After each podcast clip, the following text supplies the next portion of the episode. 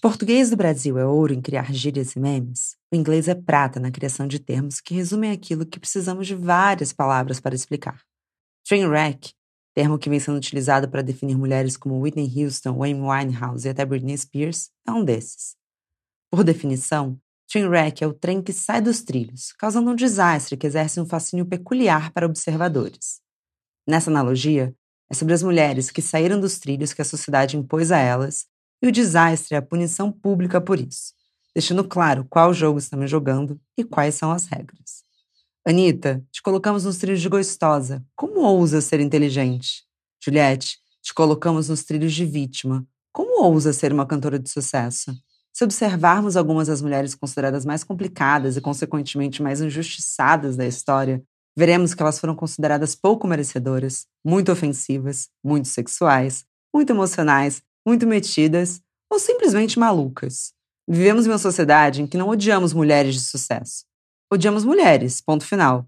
Só que quanto mais visível uma mulher se torna, mais atraente ela se torna com o potencial de agressão.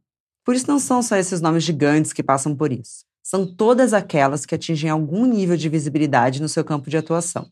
Então, uma vez ciente disso, como manter saudável a balança da autocrítica versus não importa com o que os outros pensam? Como separar opiniões externas de discurso de ódio para que o segundo não destrua nossa espontaneidade? Eu posso abraçar a Luísa Sonza? Bom dia, óbvias! Eu sou Marcela Soribelli, CEO e diretora criativa na Óbvias, e hoje converso com a futurologista, criadora e comunicóloga Clara Fagundes.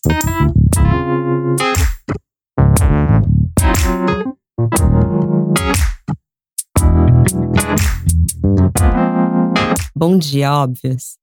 Bom dia, Clara, e bem-vinda de volta ao programa. Como que você está hoje? Bom dia! Nossa, estou tão feliz de voltar aqui, ainda mais para falar sobre esse tema. Você sabe que é inédito, né? Nunca alguém voltou tão rápido no programa. É, e eu acho que não é à toa, porque na hora que eu li o seu post sobre a raiva das mulheres de sucesso, eu vou ser muito sincera, Clara, acho que foi um dos melhores conteúdos que eu li recentemente, porque você traduziu muito do que eu vinha pensando. Eu queria saber de você, como que você, quando que você começou a observar esse fenômeno? Eu sigo muitos Instagrams de fofoca, porque eu tenho um quadro semanal que se chama Análise Pop, em que eu traduzo teorias do feminismo, teorias da futurologia para fofoca do dia a dia, para o trending topic do Twitter. E nos Instagrams de fofoca, isso é claro. Assim, toda vez que uma mulher começa a fazer sucesso, os comentários são alguns, claro, amando, e outros, ela não é tudo isso. Nossa, por que ela? Ai, porque fulano é bem melhor. Então, tem esse desejo de comparar com outras mulheres de sucesso e de diminuir aquela, porque não é para ela ter todo esse spotlight nela. Eu, da minha observação, acho que faz muito sentido porque parece que existe uma curva de sucesso. Então elas começam, então essas mesmas pessoas te fazem, mas existe um pouco de um limite. Então essa linha é o limite e a partir dessa linha, as conquistas começam a passar por, pelo coro. Ah, ela nem merece, ela nem é tão boa assim. E começa uma corrida pela descredibilização dessas conquistas femininas, que sem dúvida é um sintoma da sociedade patriarcal. Mas é triste que, assim, a gente vê que não poucas vezes vem de outras mulheres. O que, você acha? Qual é a sua visão aqui? Ai, o que eu vejo disso são tantas coisas, meu Deus. Mas a primeira coisa que eu penso é a falta de representatividade. Porque quando a gente pensa em sucesso, o sucesso é muito branco e o sucesso é muito masculino. Então, meio que é o normal. A gente nem olha para esses caras como se fosse, nossa, ele tá fazendo sucesso e ele não merece estar tá lá. É meio que o natural. E aí, quando chega uma mulher nesse lugar, ela é estranha, né? Porque não é a cara que a gente imagina quando tem sucesso. Então, não pode ser um cara uma, uma, mulher normal, como seria um cara normal fazendo sucesso. Tem que ser uma mulher extraordinária. E ela tem que ser, assim, impecável, a prova de falhas. Porque no momento em que ela errar, vai ser um erro gigante, que vai ser absurdamente julgado, muito mais do que seria de um homem. E esse, esse recorte vai ficando pior ainda quando vai se afastando do padrão. Então, é uma mulher gorda. Não, ela tem que ser melhor ainda. É uma mulher negra, melhor ainda. Ainda por cima tem que ser humilde, tem que ser fofa tem que ser delicada, não pode ser arrogante. Oh, então, sim. tem assim, os recortes vão aparecendo, é PCD, tipo, qualquer coisa que vá afastando a, a mulher do, do padrão, que é o sucesso, o padrão branco, cis, hétero e masculino, vai colocando uma camada a mais do quanto ela tem que ser extraordinária para merecer estar ali. Faz muito sentido. E até pesquisando para o episódio, eu cheguei nesse livro que investiga justamente esse fenômeno, que é da Sadie Doyle, que chama Trainwreck: The Women We Love to Hate, Mock and Fear, que é basicamente um trem fora da linha, as mulheres que nós amamos odiar, caçoar, zoar e temer. E eu vou acabar trazendo algumas fotos desse livro, porque realmente foi muito importante para a investigação para o episódio. Mas eu queria começar pelo título, que Trainwreck é o trem que sai dos trilhos e causa um desastre. E é uma analogia às mulheres que ousam sair dessa linha imaginária de como que elas devem se portar. Então, por exemplo, Anitta, você pode ser um símbolo sexual, mas como você ousa achar que você pode estar no conselho de um banco? Juliette, ok, você foi uma ex-BBB, te amamos enquanto você estava sendo humilhada, mas como você ousa achar que você pode cantar com Gilberto Gil?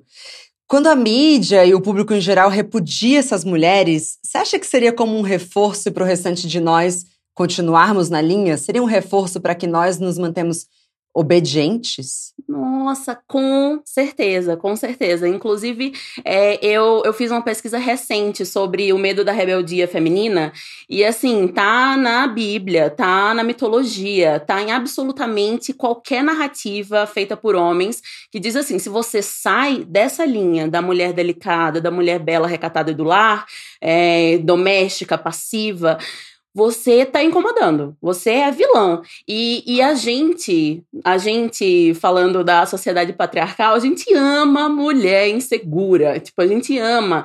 É, as músicas falam, nossa, você não sabe como você é bonita. Nas séries, nos filmes, a, a mocinha, a mulher maravilhosa, é a mulher que não faz ideia que ela é incrível. Porque a mulher que faz ideia que ela é incrível, ela é vilã, ela é metida, ela é sem noção, ela é escrota, ela é bully. Então, é, a gente gente ama essa, essa dinâmica que Juliette viveu ali no programa, né, de ser a humilhada, a excluída, que não faz ideia que ela é forte. Nossa, coitada, vamos salvá-la, né? E daí, no momento que ela não precisa mais desse salvamento, em que ela se destaque, ela cresce e, e ela entende o que ela merece, aí não. Aí também é demais, né? A gente dá o braço, você quer o corpo inteiro. Então, é, eu sinto que tem isso. E também tem um certo medo das mulheres de entender que, tipo, a gente não precisa competir entre a gente, né? Então, se eu vejo uma mulher de sucesso, ao invés de eu pensar, nossa, ela não merece estar ali, eu sou muito melhor do que ela, por que não pensar, eu, como ela, também mereço estar ali, né? Por que a gente está competindo pelo um lugar que tem mulher de sucesso e não por todos os lugares de sucesso, né? Entender que essas mulheres, querendo ou não, elas estão abrindo espaço para nós, elas estão abrindo os caminhos para nós. A Liza Schlanger, Schlager, Schlesinger. Peraí, deixa eu dar um Google, porque eu não sei falar o nome dela. é Eliza Schlesinger. Pronto, tá aqui, que é uma comediante que eu amo. Ela tem uma, uma das falas ela no show dela que ela fala que assim Parem de achar que a gata gostosa ela não sabe que ela é bonita e ela é uma grande vítima e ela só descobre que ela é bonita quando ela tá escondida na boate e aquele um cara olha para ela e fala: você precisa saber que você é bonita. Aí a gente cresce olhando para essa menina escondida, enquanto a vilã é aquela que sabe que é uma grande gostosa. E aí vem aquele xingamento que é dos mais vazios, que é assim: nossa, como ela se acha. O quanto que a gente cresce com medo de ser metida, quando na verdade a gente poderia ser só consciente dos nossos valores? Nossa, eu me identifico demais com, com, com essa ideia, assim, de, de questionar o olhar pelo homem, né? É a, o male gaze, que é tipo a mulher descoberta pelo olhar masculino, e aí o valor dela é entendido pelo homem, e daí sim ela pode se entender merecedora, né, por causa daquele homem, assim. Então, há, há um tempo eu fiz um dicionário sexista, que eu colocava bem isso, a metida. Quem é a metida? A metida é a mulher que sabe o que merece, que é, entende que é maravilhosa, que entende que é, tem certos comportamentos que ela simplesmente não vai aceitar e que vai e busca o que ela quer, né? É, é, a mulher que explana os seus incômodos. Então, minha gente, a gente não pode se podar pela ideia de se achar, pela ideia de ser metida, quando o que a sociedade quer da gente é que a gente seja boazinha e submissa, entendeu? Então, sair desse lugar, na verdade, é uma libertação. Completamente. Já tentaram nos punir de todas as maneiras, né? Então, Primeiro, a gente tem lá no, nos Estados Unidos, na Grã-Bretanha, a gente tinha leis que tornavam ilegal ser uma mulher que poderia causar distúrbios públicos ou a quebra da paz. Olha que doideira. Aí a gente passa para o século XIX, que a gente teve a epidemia da histeria. Eles tornaram o nosso desconforto em uma patologia, assim, é, como se a gente não pudesse sentir emoções e outros desejos. Eu fico pensando se agora a nova forma de punição às mulheres é essa penalização por meio das armas sociais. Então, a vergonha, o repúdio público, o medo do cancelamento. Quer dizer, Será que a gente só trocou a arma, mas a gente não para de penalizar as mulheres? Ah, é, assim, toda vez que, que a gente vai falar em cultura do cancelamento, o normal é que as pessoas pensem, pô, foi, foram as redes sociais, o Twitter inventou o cancelamento.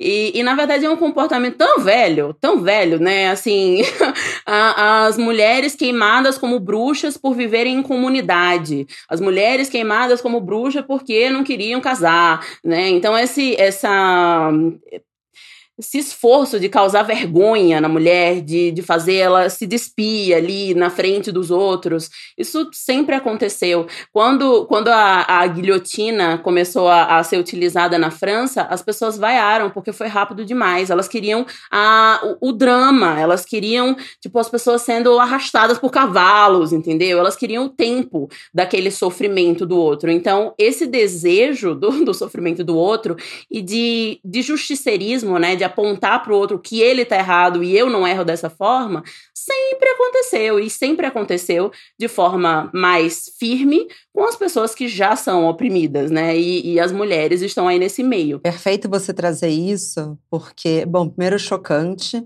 mas perfeito você trazer isso, porque muitas vezes a gente fala sobre o cancelador, então é aquela pessoa, por exemplo, que fez o tweet. Mas aquela pessoa que fez o tweet, ela só tá fazendo porque ela sabe o público que aquilo atrai. Tenta twittar a mesma coisa, eu odeio tal coisa versus eu amo tal coisa. Vê o que, que dá mais resultado. A gente está vivendo uma sociedade em que o primeiro sentimento é o ódio. Numa sociedade e num país em que o presidente, o primeiro sentimento dele é o ódio, e todos nós estamos primeiro odiando para depois cogitar amar algo. E até num lugar mais pesado, mas que eu achei muito forte, a, a série Doyle, que é desse livro, ela fala sobre a história típica de redenção que a gente viu com a Princesa Diana, com a Amy Winehouse, com a Whitney Houston, que é depois que essas mulheres morrem, a gente esquece o quanto a sociedade odiou e maltratou elas, e a gente fica investindo na nostalgia sobre como elas foram incríveis, etc. Eu tava no show da Amy Winehouse no Rio de Janeiro, Clara, e eu lembro, assim, de achar a coisa mais triste do mundo, porque ela pegou, eu não lembro se era uma cerveja, mas era álcool, certamente. Na hora que ela pegou para beber, tinha uns playboys, uns meninos ali na frente, assim. Vou me, vou me consertar, porque não eram meninos, eram homens. Você vê, também pecamos aqui. É, e aí esses caras estavam lá na frente, eles comemoraram. Eles falaram, é! E foi muito antes dela falecer, e já sabíamos que ela era alcoólatra. Então você vê que assim, era uma comemoração pela decadência dela, coitada. E a autora fala muito sobre a Britney Spears, que ela tá vivendo esse momento de redenção nesse momento, que todo mundo tá sentindo muita compaixão a ela, Free Britney. Lembra o Caio do BBB? Ficou arrasado porque viu o documentário dela. Sim, meu Deus, tudo que ela tá passando. Alguém precisa ajudá-la. Caio, faz sete anos. Mas enfim, e eu fiquei, é, conectei muito com o que você falou no seu post sobre como a gente ama essas mulheres inseguras, infelizes. Eu queria saber de você. Você acha que existe um certo sadismo em ver essas mulheres sofrendo? Ou qual que é a redenção? Ou não existe redenção e elas vão ter que conviver com isso? Cara, eu acho que existe sim. É, porque mas é uma narrativa muito antiga, assim. A gente vai pensar em Cinderela, a gente vai pensar nas princesas da Disney. A gente consome essa, esse sofrimento feminino como entretenimento há muito tempo e de todas as formas, né? No, no livro, no anime, no filme, em absolutamente todos os lugares, as mulheres precisam sofrer muito para elas serem merecedoras do final feliz. E aí, é, ainda bem, a gente está saindo um pouco desse final feliz que só é casar com um homem e ser feliz para sempre. Então, tem outras formas de felicidade, mas que elas só merecem chegar lá, seja lá onde esse lá for, se elas passarem por esse sofrimento, que, que não é uma narrativa necessária para um homem, por exemplo, né? É muito mais comum Imagina. a gente pensar que um, um cara simplesmente merece aquilo. Pô, nossa, ele mereceu, ele trabalhou, ele acordou cedo e pronto, sucesso, assim. E, e, a mulher não, ela tem que realmente ralar e não errar. E se errar, vai ser o fim do mundo, porque, meu Deus, é, é uma farsa. Eu acho que é muito, a gente é muito rápido, né, pra definir que as mulheres são farsas. Eu já vi cancelamento feminino por umas coisas tão pequenas, tão pequenas, que o homem fala, pede desculpa, parece chorando e, e todo mundo fica, oh meu Deus, pobrezinho, não acredito que vocês estão sendo maus assim com ele. Ele não sabia, ele não sabia. Então, é, eu acho que a redenção é no momento em que nós, mulheres, não fizermos isso. Então vai ser um, uma horda de homem falando isso, mas a gente vai estar tá do outro lado. E eu sempre convido todas a, as mulheres que me seguem a serem as primeiras. As primeiras, porque em qualquer onda de ódio, qualquer onda de cancelamento, começa com um, né? E daí um vai puxando o outro, vai puxando o outro, vai puxando o outro. É, é, é uma coisa que, se você for o primeiro a dizer não, não, isso aqui tá bizarro. isso aqui tá estranho. Minha gente, vocês estão cancelando essa mulher por isso vocês vão ver que tem outras pessoas que também estavam pensando nisso, mas elas não tinham coragem de ser as primeiras.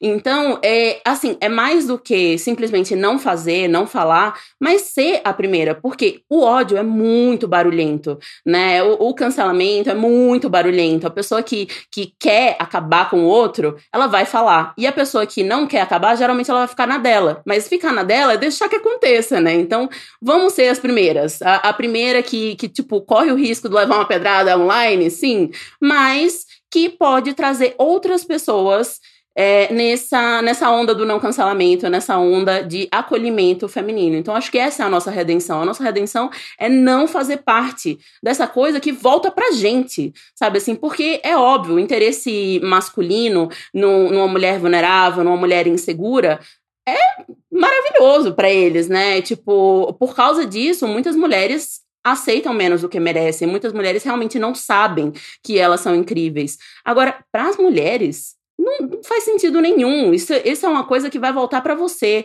né? Então, no momento que a gente entende que está no mesmo barco, isso ajuda bastante a, pelo menos, controlar outras ondas de ódio que vierem por aí. Completamente. A gente vê vários casos de mulheres que, enfim, sofreram um cancelamento, passaram por isso e depois elas acolhem as outras que já estão por ali, né? Então fala, olha, eu já passei por isso, vem aqui, vamos conversar.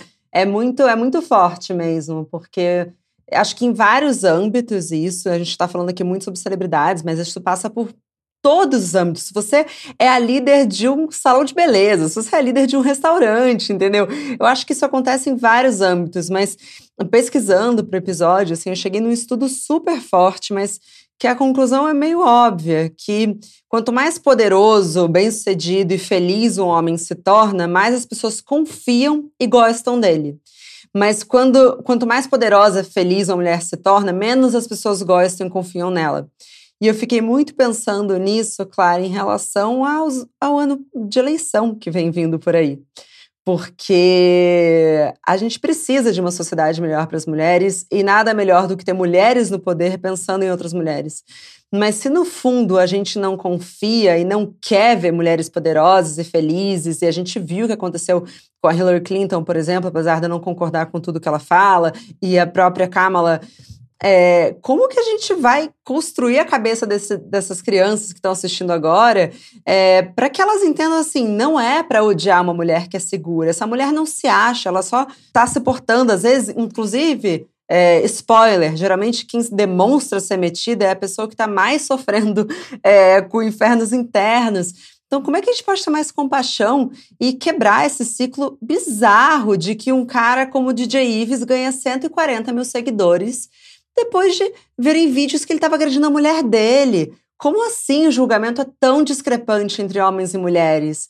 Você entende o que eu tô falando? Tenho certeza que sim. Sim, sim, meu Deus. É, essa é uma coisa que eu penso bastante, assim, porque eu crio conteúdos feministas, né? E a, as pessoas que me seguem são feministas. Elas são a maioria de esquerda, são super politizadas. E ainda assim, é, de vez em quando, elas me mandam o perfil de outra feminista que cometeu algum erro. E às vezes é um erro minúsculo. Mas é tipo assim: você não vai falar sobre fulana que, que falou tal coisa? Por que você ainda segue esse clana? Né? E, e eu fico assim: Calma, mas é uma pessoa, né? É uma pessoa com, com complexidades que não sou eu, então eu não posso responder por Fulana. É, eu, eu entendo que Fulana tem os pensamentos dela, tem as opiniões, e que a gente não precisa concordar em tudo. Eu acho que isso é bom de, de a gente aprender como um todo, assim, porque é, com caras a gente entende, tipo, ah, isso ele fala, mas é besteira. E a gente deixa passar certas coisas que, que caras falam, mas mulher não. A, a micro coisa que ela fala fala, ela queria muito dizer aquilo, era, ela é muito responsável sobre aquilo, ela tem certeza do, do resultado que isso pode é, afetar em outra pessoa. Então, é, para mim, uma, uma das grandes soluções é entender mulheres como seres complexos. Tipo, ao invés de ser santa ou puta, né? Ou a deusa fada sem defeito, meu Deus, nunca errou e a horrível, cancela ela, já pode deletar, é, taca pedra na geni, sabe assim? Então, é, entender que as mulheres podem errar sem ser pessoas horríveis né? Então vamos dar esse, esse tempo de, de perdão e de, de pensamento para a mulher que a gente dá para os homens. Né? Então é um começo. Tem uma teoria de que a gente para para ver acidente na estrada, não para, né? Mas desacelera para ver acidente na estrada, porque na nossa cabeça, nosso primeiro pensamento é: ainda bem que não sou eu. Então existe uma compaixão humana, mas existe uma coisa de animal de pensar, ainda bem que eu não sou eu. Então acho que o tanto de público que atrai quando você vê alguém xingando, olha, é agora que vai cair. Acho que lá no fundo é assim, nossa, ainda bem que não sou eu. Então eu tô aqui torcendo. E gente, isso é muito sádico, parece uma coisa meio meio zumbi. Sabe filme de zumbi que tem vários zumbis, aparece uma pessoa e vai todo mundo sabe assim? Você fica, cara, não é possível que seja tão prazeroso.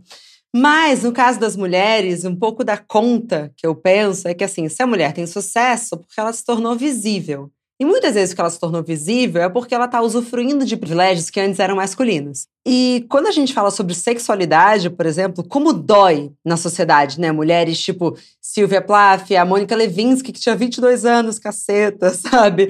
E quando a gente desce para o Brasil, a gente tem a Luísa Sonza, Vou ser muito sincera, não tô aqui para definir uma pessoa que eu entendo tão pouco, eu entendo muito pouco da jornada dela, mas eu a vi sendo culpada por uma tragédia, que foi a morte prematura do bebê recém-nascido do ex-marido dela.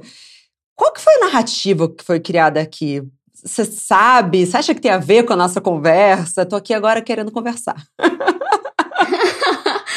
é, tem tudo a ver com essa conversa. Luísa é uma, uma uma pessoa que sinceramente, eu nunca vi na, na mídia sem ser odiada, assim. É, ela tinha o que 19 anos, começou a, a, a, postar cover e já era motivo para ser odiada. Daí ela começou a namorar o Whindersson. Ah, é interesseira. Aí terminou. Nossa, então agora conseguiu o que queria, continua sendo interesseira. Daí o Whindersson começa a sair com outra pessoa. Se fosse é, Luísa, ninguém, ninguém ia colocar a culpa em Whindersson. Ninguém, absolutamente ninguém. Mas como foi nela, não. Ali foi, sei lá, energia negativa foi, foi Luísa que botou, sei lá, o que, o que poderia causar. É a bruxa, né? Vamos queimar essa bruxa. Exato. Então, é realmente de buscar a vilã, não é o vilão, não é algum vilão, né? Busca a vilã especificamente. Então, ah, um casal se separou. Quem foi? Quem foi a mulher que estava ali no meio? Quem é a pivô, né? Total. Ah, isso, um casal tá passando por uma crise, mas tem um motivo. E esse motivo é pinta a unha e usa saia, né? Então, assim, é, é uma, uma necessidade muito grande de achar a madrasta má, de achar a bruxa que causou aquela situação, mesmo que seja extremamente irracional, como foi dessa vez. Nossa, e você fala da madrasta, eu fico pensando, os pais nos contos de fadas são os frouxos também, né? De que não olham que a filha tá sendo maltratada dentro da própria casa. Nossa, eu odeio os pais. Eu, eu lembro de ler João e Maria e eu ficar com ódio daquele pai, porque assim, como assim um pai larga os filhos no meio da floresta? É, e a culpada é a madrasta. eu não consegui entender esse conceito. Completamente, completamente. E aí, enfim, aí as crianças que vão se criando, né? Não, a maternidade ela é perfeita, mas o pai pode até largar as crianças na, na floresta que tá tudo bem. Pronto, aí elas voltam é, depois e eles se abraçam e daí resolvido, acabou. É só tirar a madrasta, essa solução foi, foi encontrada. Bom, claro, perfeito, mas ao mesmo tempo, não somos nenhuma Luísa Souza aqui, graças a Deus também ao mesmo tempo, e força para você, Luísa, se você algum dia ouvir isso aqui. Mas a gente sabe que, assim, essa pressão externa, especialmente para as mulheres, é muito forte. E eu fico pensando como é que a gente consegue separar o que, que é crítica do que, que é discurso de ódio. Porque o maior risco que a gente corre é um pouco de uma perda da espontaneidade, né? Da criatividade. Por exemplo, a Luísa lançou um álbum agora. Que guerreira! A Taylor Swift, desculpa, gente. É, também, gente, ela teve um training topic falando Rest in Peace Taylor Swift, que é descansa em paz. E aí continuou com a carreira dela. Eu vejo que essas mulheres, elas tiram de dentro uma força, mas muitas vezes as pessoas não têm essa força dentro delas. Da onde que sai essa força, claro? É, nossa, a própria Luísa agora recentemente lançou uma música que ela fala que é difícil ser braba todo dia. E eu me identifiquei muito, assim, porque é muito difícil ser braba todo dia. É, essa força da, da, resistência, do eu vou fazer sim, é, que a gente tira muitas vezes de, de criação, né? Para mim é muito claro que a minha eu tiro do fato de eu vir de um matriarcado de mulheres nordestinas, todas brabas, todas difíceis, todas as líderes da família família. Então, eu fui educada a ser essa pessoa que diz, nem venha. Sabe, assim, é, para mim, a crítica construtiva vem do momento em que eu perguntei, sabe, assim, então, se eu não perguntei, Adorei. então não é crítica construtiva, entendeu? Não tô perguntando a, a, a opinião. É, então, tem, tem, claro que tem camadas e camadas, porque tem a crítica que já vem com uma solução, então, por exemplo, uma criticazinha que, que eu recebia bastante no meu conteúdo e eu melhorei, é, que não tava tão legível. Ah, mas eu acho que você poderia fazer isso, isso e isso. É diferente, beleza. Agora, outra coisa é a pessoa que fala, mas você não falou de tal coisa, o silêncio de Clara está ensurdecedor, sabe assim? E eu fico, eu sou uma pessoa só, eu não posso é, falar sobre todos os assuntos do mundo, né? Então, é, é para mim é, é simples filtrar, porque a crítica construtiva, ela vem de, primeiro, a pessoa tá te trazendo uma solução. É, segundo, vem de amor. Então, a, a pessoa elogia outra coisa, ela, ela tá ali, na verdade, querendo construir junto, né? E, e, a crítica que não é construtiva, ela vem da ofensa, ela vem da cobrança, é, ela aumenta uma coisa que é pequena. Isso acontece bastante comigo, especificamente, por, por falar sobre o feminismo, de, de uma pessoa falar, mas você não falou de tal coisa, então é porque você não se importa. Eu, tipo assim, mas eu nem vi. Eu nem vi a notícia ainda e, e eu já não me importo com toda uma causa porque eu não falei sobre isso em 30 minutos, né? Então, eu acho que a gente tem que ter essa, essa separação também de essa pessoa que está fazendo a crítica construtiva, ela constrói alguma coisa, ela está só destruindo o que você está construindo, né? É, é um, um, pensamento que eu, eu tenho bastante. E depois que eu vi Brené Brown. aquela a palavra de Brené Brown, entendeu? Ah, depois que você entende a arena e a plateia, meu amor, depois do conceito da arena da plateia, não tem. Tudo muda. Tudo mudou. É isso, assim, essa pessoa tá na arena comigo, ela tá querendo, tipo, me levantar ali, mas ela tá junto comigo, ou ela tá na arena só apontando ali, né? E, e ela não tá fazendo nada, ela tá chegando do futuro falar, mas você deveria ter feito tal coisa. É, mas naquela época eu não tinha a, a mesma informação que eu tenho hoje, né? Desculpa, claro, eu acho que você, eu acho que, enfim, como eu sou muito familiarizada, eu já fui te atropelando, mas você quer explicar o conceito de arena e plateia, por favor? Ai, vou explicar. E não, não se preocupe, eu também sou assim quando alguém fala de Brené Brown. Peraí, alguém falou Brené Brown? Eu tenho, eu tenho informações para compartilhar. Eu tenho três livros, eu posso citar. Enfim, Brené Brown é uma pesquisadora maravilhosa. Ela pesquisa vulnerabilidade e vergonha, medo. E ela entendeu que existem dois tipos de pessoas que criticam, né? Dois tipos de pessoas que vivem a vida. E são as pessoas que estão na arena e as pessoas que estão na arquibancada.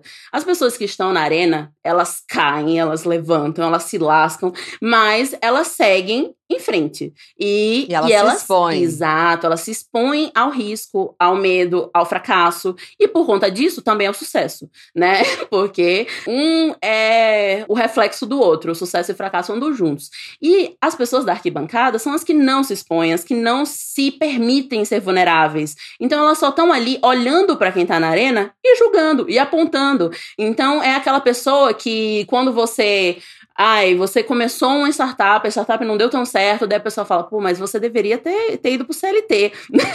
E assim, é, mas eu não queria ir pro CLT, eu queria ter um negócio, eu queria, tipo, ter esse projeto, e na verdade eu vou ter outros. Esse, esse meu fracasso vai ser o, o boost pro meu sucesso, para as outras coisas que eu vou tentar, né?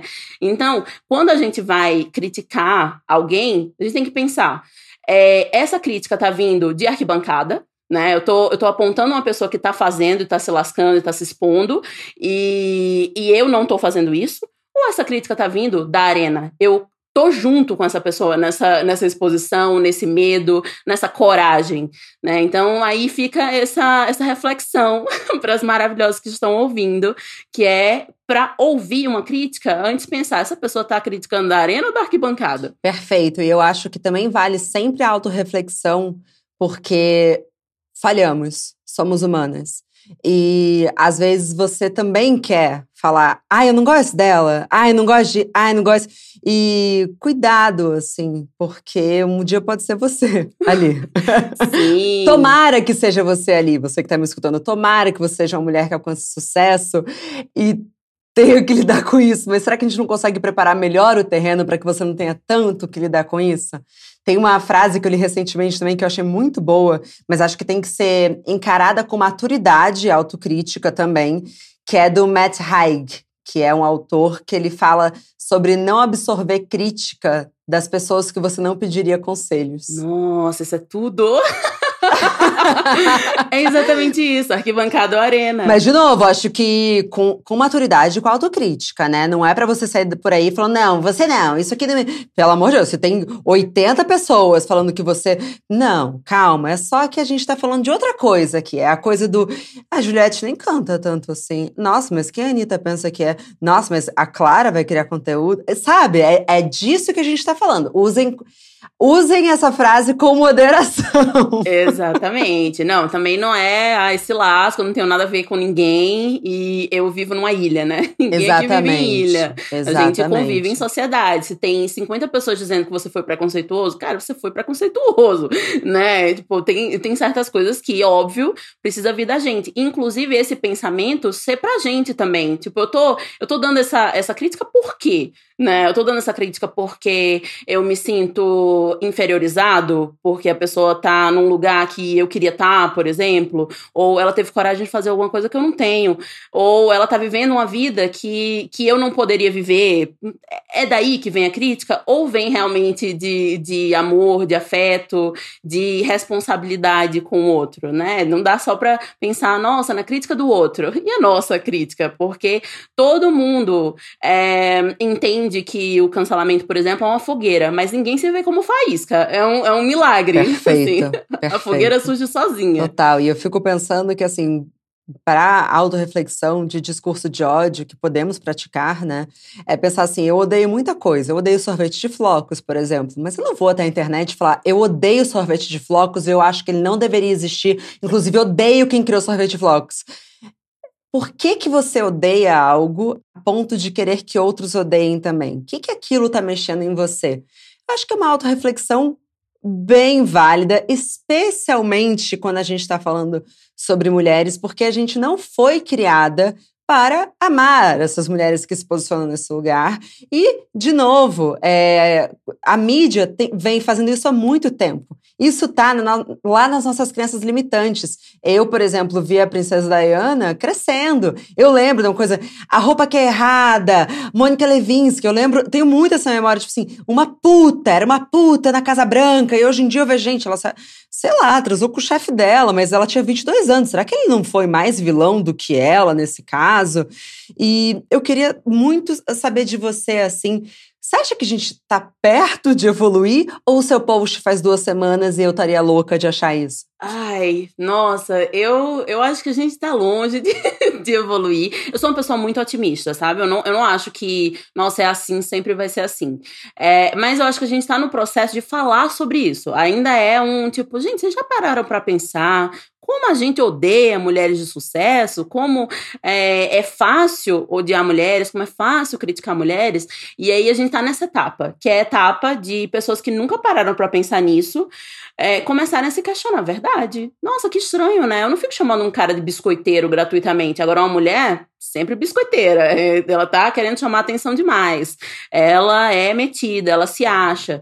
Que, que são coisas que também raramente a gente fala para homens, né? Os mesmos comportamentos em, em, homens são exaltados. Tipo, nosso cara é confiante, ele não leva desaforo para casa, ele é forte, no, ele é um líder nato. E pra mulher, ela é arrogante, ela é rebelde. Eu amo o líder nato. É um dos conceitos, meus conceitos O líder nato, sim. Eu queria saber o que, que o homem tem para ser um líder nato, o que, que as líderes mulheres têm para serem umas vacas. Uma coincidência danada, né, minha gente? sim. É, e, e eu acho que isso pode começar a mudar no momento em que, primeiro, a gente parar de competir pela mesma vaga de sucesso, entender que aquela uma vaga de sucesso feminina é, tem que ser, tipo, só uma e não 10, 20, 30, 100, é, todas risos. então, assim, é, ver como possibilidades e não como competição ou como ameaça ou, ou como, é, tipo, nossa, ela tá lá e ela nem é tudo isso, sendo que eu sou muito melhor do que ela, né? E começar a ver também mulheres como inspiração. E, e isso é muito comum para homens, né? Homens mais velhos, por exemplo, tem essa, essa coisa de, de mentorar homens mais jovens. Enquanto as mulheres mais novas veem as mulheres mais velhas como uma competição, e as mulheres mais velhas veem as mulheres mais novas como competição também. É muito estranho, é uma, uma alienação Total. feminina que a gente poderia estar tá se unindo, tá sendo tipo é, degraus de uma escada, né? Uma vai, puxa a outra, puxa a outra, puxa a outra, ao invés de cada uma que sobe acha que chegou ali sozinha e, nossa, eu tenho que tomar cuidado para ninguém pegar o meu lugar. A gente não está concorrendo pelo mesmo lugar, minha gente. Então, eu, eu, eu acho, eu tenho esperança de que as coisas mudem quando isso foi entendido, quando as mulheres realizadas, as mulheres incríveis, as mulheres de sucesso foram, foram vistas como inspiração, inclusive por outras mulheres. Nossa, perfeito, Clara.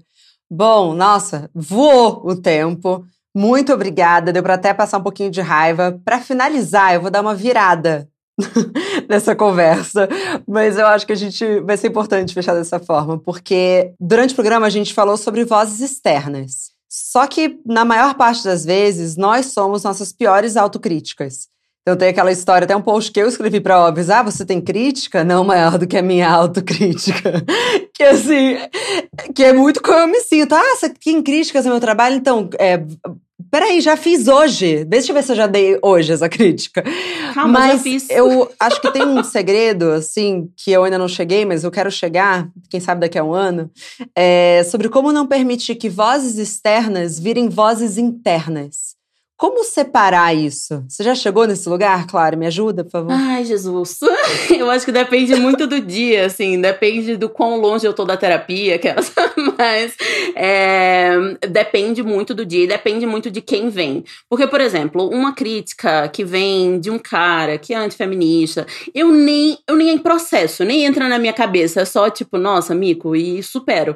Agora, uma crítica que vem de alguém que, por exemplo, me acompanha, que é uma mulher massa, e aí de repente vem aquela crítica misturada com raiva, e, e, eu fico, nossa, mas de onde veio? Onde foi que eu causei isso? Eu trago, eu trago para mim, tipo, o que foi que eu fiz especificamente. Mas tudo depende do dia, né? E, e eu acho que uma coisa que me ajuda muito é eh, quando eu comecei a entender que muitas mulheres se sentiam impostoras, eu meio que tirei um pouco o peso de mim. Porque assim, não é possível que seja essa coincidência incrível que todas as mulheres que eu conheço se sentem impostoras. A gente não inventou isso, né?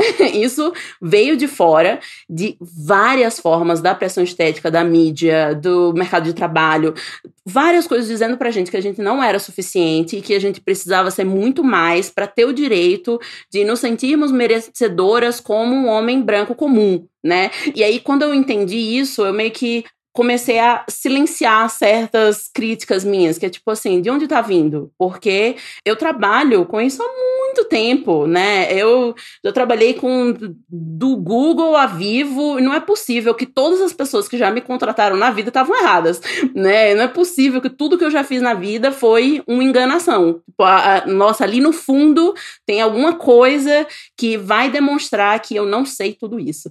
Para mim, a maioria das minhas grandes inseguranças, eu tento resolver socializando e racionalizando, que é tipo de onde elas vêm. Eu não inventei. Se das minhas 10 amigas, 10 se sentem assim, não é possível. Tem alguma coisa social aí envolvida. Não, perfeito, porque se você pensar que grande parte das mulheres que chegam em algum lugar de sucesso e visibilidade, em qualquer que seja a carreira, sofrem com a síndrome da impostora. A gente tá falando aqui de Tina Fey, Jennifer Lopez, sei lá Rachel Maia acho que já falou sobre isso. Olha isso, Beyoncé, sabe?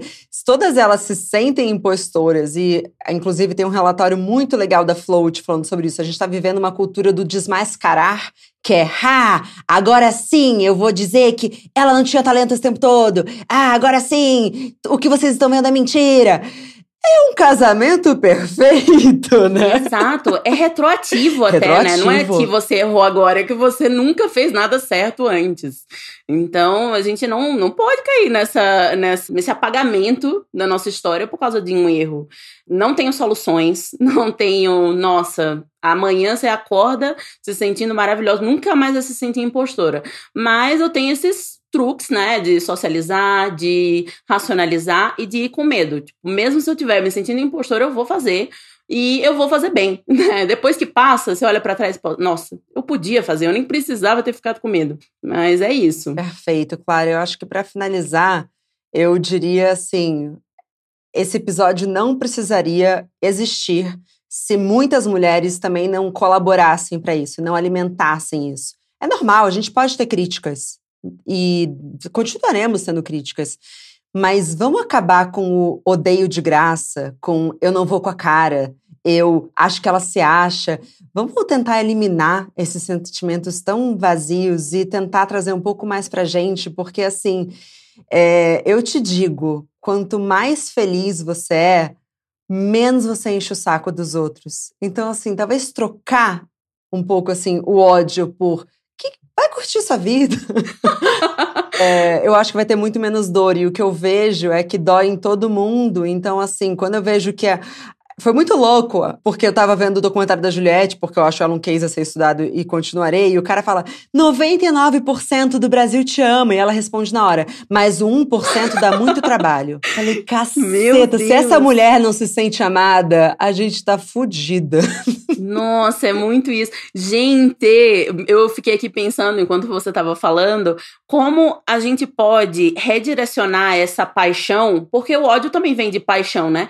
Para as coisas que são positivas. Ao invés de, de usar a paixão para odiar, por que não usar a paixão para compartilhar, indicar pessoas que realmente você gosta? E a gente já viu que não dá certo ser movido a ódio, né? Bolsonaro foi eleito também Sim. porque muita gente compartilhou e falou sobre ele e nossa, foi ampliando, ampliando, ampliando esse cara que inicialmente era um palhaço e Exatamente. chegou à presidência, né? Então, vamos ampliar, amplificar as vozes de quem a gente quer que seja ouvida, ao invés de dar o um engajamento. Até nas redes sociais isso funciona, né? No algoritmo, o algoritmo não entende se você está ali xingando ou você está ali elogiando. Então, quanto mais você engaja com alguém, mais aquela pessoa cresce. Então, se você odeia Exatamente. aquela pessoa, vai engajar com outra, né? Vai engajar com quem você quer que cresça nas redes sociais e na vida e na mídia e na política também. Isso é importante reforçar, viu? Porque a gente trabalha com internet, pra gente é óbvio, mas nem para todo mundo é. Quando você, mesmo quando você enviou para sua amiga para falar, nossa, odiei isso aqui, o algoritmo entendeu como isso aqui é relevante. A gente não tá numa corrida por amor, a gente tá numa corrida por relevância. E digo mais, tem muito guru de internet dando conselho para vários influenciadores de que para crescer nas redes eles têm que se envolver com polêmicas e falar coisas absurdas. Então, talvez o próximo segredo de sucesso é todo mundo vai ter 15 minutos de cancelamento. Então, a gente está vivendo um circo. Na verdade, respeito ao circo, a gente está vivendo um teatro, porque tem muita farsa no que a gente está passando. Nossa, dá para começar outro episódio agora, né? Dá para falar só disso. Eu tenho várias coisas. Vamos falar sobre gurus amorosos? Porque os gurus amorosos que fazem muito isso, assim, dão uns conselhos absurdos da época de 1700 e, e aí eles viralizam, porque as pessoas vão lá odiar, as pessoas vão compartilhar, as pessoas vão me mandar para eu compartilhar também. E, enfim, tipo, olha o que essa pessoa tá falando. E essa pessoa tá tendo espaço para falar cada vez mais. Enfim, é um... E ela vai encontrar o nicho dela, né? Esse que é o perigo. Exatamente, vai chegar em quem quer ouvir os conselhos de 1700, minha gente. Então, nossa, para mim é, é, realmente um episódio inteiro. Então, até a próxima, claro. obrigada. muito obrigada pelo convite, amei a conversa e muito obrigada por terem ouvido até aqui, né? Volte sempre, claro. Beijão. Beijão.